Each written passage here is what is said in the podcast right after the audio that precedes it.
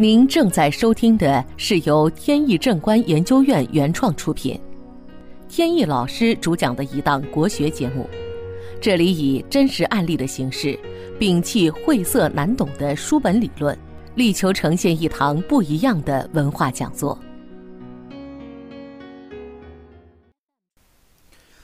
前段时间呢，有一次跟朋友一起聊天，在过程中呢，有朋友呢问了这么一个问题。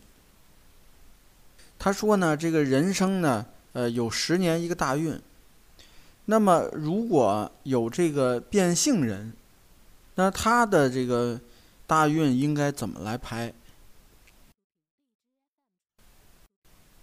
这个问题呢，确实是很少会碰到。现在呢，其实这个群体的人呢，从绝对数量上来讲呢，并不少。所以呢，针对他们的这个命理啊，应该怎么去判断呢？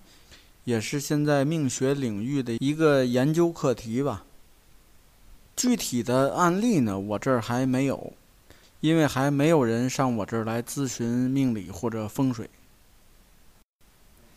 在网上呢，见过一些同业的老师写过类似的文章，一些人呢主张。说变性人呢，他变性以前的大运呢就正常来排，这个没有什么意义。那么以后的这个大运呢，应该按变了以后的性别来重新排大运，也就是原来顺排的，那么现在就变成逆排。那原来是逆的，现在就是顺。那原因呢也很简单，因为这个。呃，变了以后呢，这个生活呀，各方面都改变了，所以呢，命运就应当改变。但是我个人来讲呢，觉得这里边还是存在问题的，就是人的八字命格呢是先天造就的，无法改变，而某个人呢自行的去把这个性别改变，他所改变的呢，全都是表面现象。深层次的内容呢都没有改，而深层次的内容呢，从科学角度来讲呢，叫基因。基因的密码呢都坐在这个染色体里边儿，染色体呢存在于每一个细胞当中，那你不可能把每一个细胞都改一遍啊。即便说改了，它每天都会产生新的细胞，那你怎么去做呢？所以呢，所谓变性呢，只不过变的都是一些表面东西，而生辰八字所记录的这个人生命运的密码呢，都没有改。所以呢，在分析命理的时候，八字所涉及到的内容呢，都不随它是否变性而有任何变化，依然是它原来的那个生辰八字。那有人说了，那变了性以后，他整个生活肯定都会改变。这一点呢，并没错。所以说，为什么我们判断一个人的运势要从天地人三方面来考虑呢？这刚才说的生辰八字只不过就是天时，呃，剩下的那个地和人这两块我还都没有考虑。那你一考虑进去的话，肯定是会影响人的命运。而且有的时候影响还很强烈。你比如呢，在这个变性人这个群体里边，他们呢绝大多数在变完了以后呢，都会换一个城市生活，甚至呢换国家来生活。不要说他们，就是我们普通人，你换一个城市生活，你看生活有没有什么变化？一定变化非常大。再有人本身的性格和行为的问题，那变了以后，他的性格行为肯定发生一百八十度的大转变，那你说会不会影响他的运势呢？一定会。所以说呢，这个变性人啊，他变完了以后，他的生活呀、运势的大变化呀，不能说是因为先天八字里边的记录的信息发生了变化，而是那些可变因素发生了变化。所以呢，我们命理上的这些内容也是有可变的东西，有不可变的东西，所以这些呢，大家得分清楚。我们想去改变自己的命运，也是从那些可变的因素上面去变化。像咱们说的这个什么布风水阵啊，用灵符啊，什么开运石啊，包括一些风水的饰品啊，类似这种方法，这都属于在可变的这个方向上面做调整。那么好，今天这个问题呢，我们算是讨论了，不是解答，因为我也没有碰到过具体这个问题。那么讨论呢，到此结束。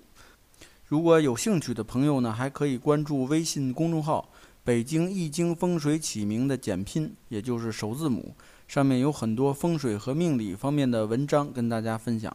这个文章呢是每天推送一篇。接下来呢，我们接着聊案例。今天这个案例呢是风水方面的。常听我节目的听众呢都知道，所谓风水的好坏啊。指的是这个建筑啊，或者是环境呢，对人的影响的好坏。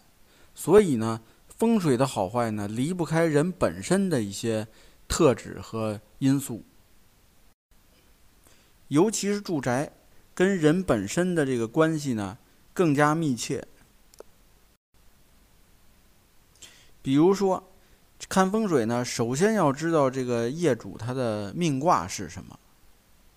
命卦的原理呢是周易八卦，根据命卦的属性呢，跟这个房屋的风水啊结合起来判断运势。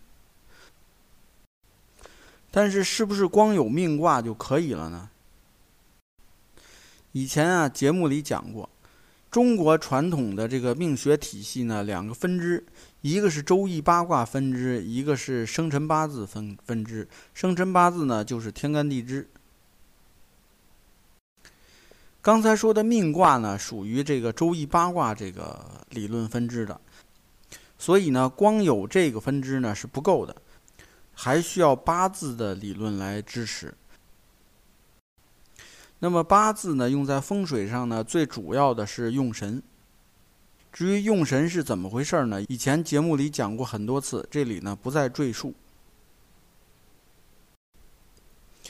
呃，我有一位朋友。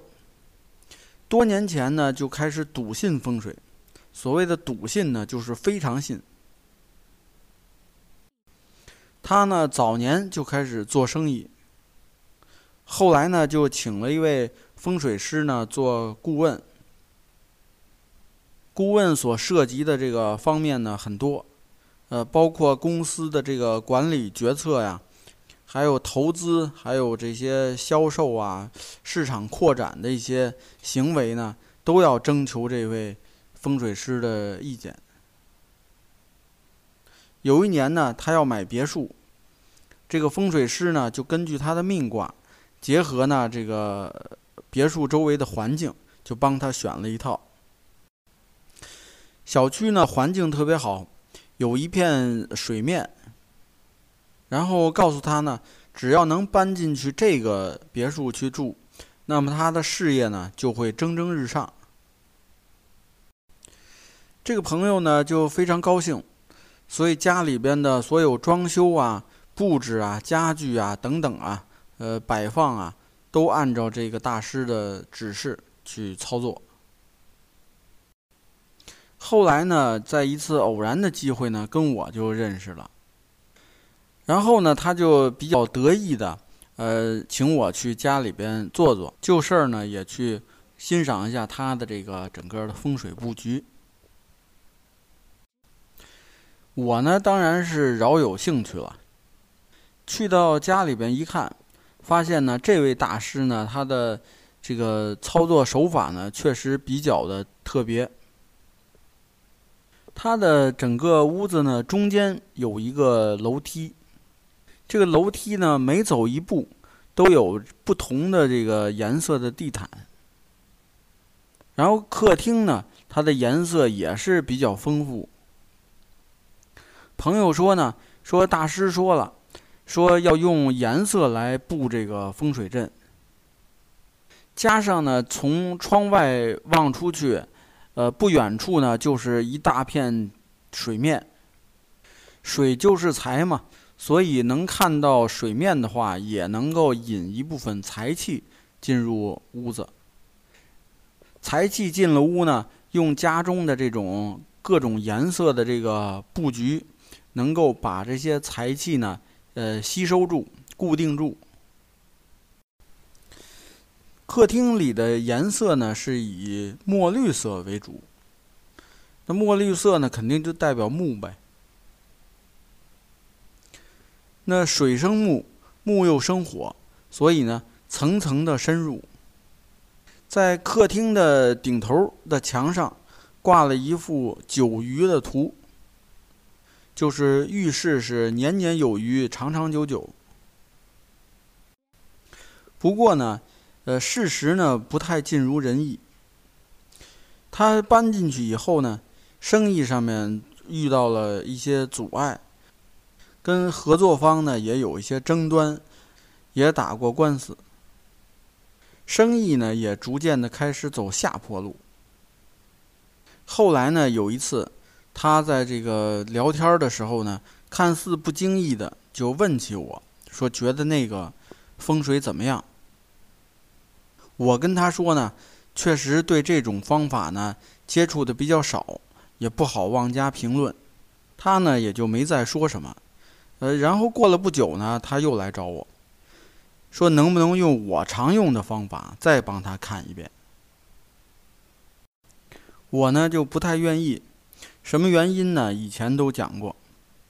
后来呢架不住他这磨来磨去，软磨硬泡，我就说呢。干脆啊，这样，风水呢，我暂时不看，先放一边儿，先把你的八字拿过来，我先看一眼。因为你要是流年大运本身不好呢，你就算风水好也作用不大。八字拿来一看，他呢是强木的命格，强木命格呢，通常木不能是用神，意味着家中这些风水布局呢，不能使用木。也就是不能使用绿色为主色调，因为呢，如果用上一个以木为主的屋宅的话，就形成了比劫争财，这个财运上就会大受影响。那反过来，我就考虑这位大师为什么要用一个木来旺财呢？一看呢，他的这个命卦呢是对金的命卦。八卦呢对属金，如果他住在一个木屋当中，那么金克木呢能生财，所以呢这个大师把这个整个屋子呢布局成了一个木屋。就是这个布局的主要问题呢是重命卦轻五行，在选择用神的时候出了问题。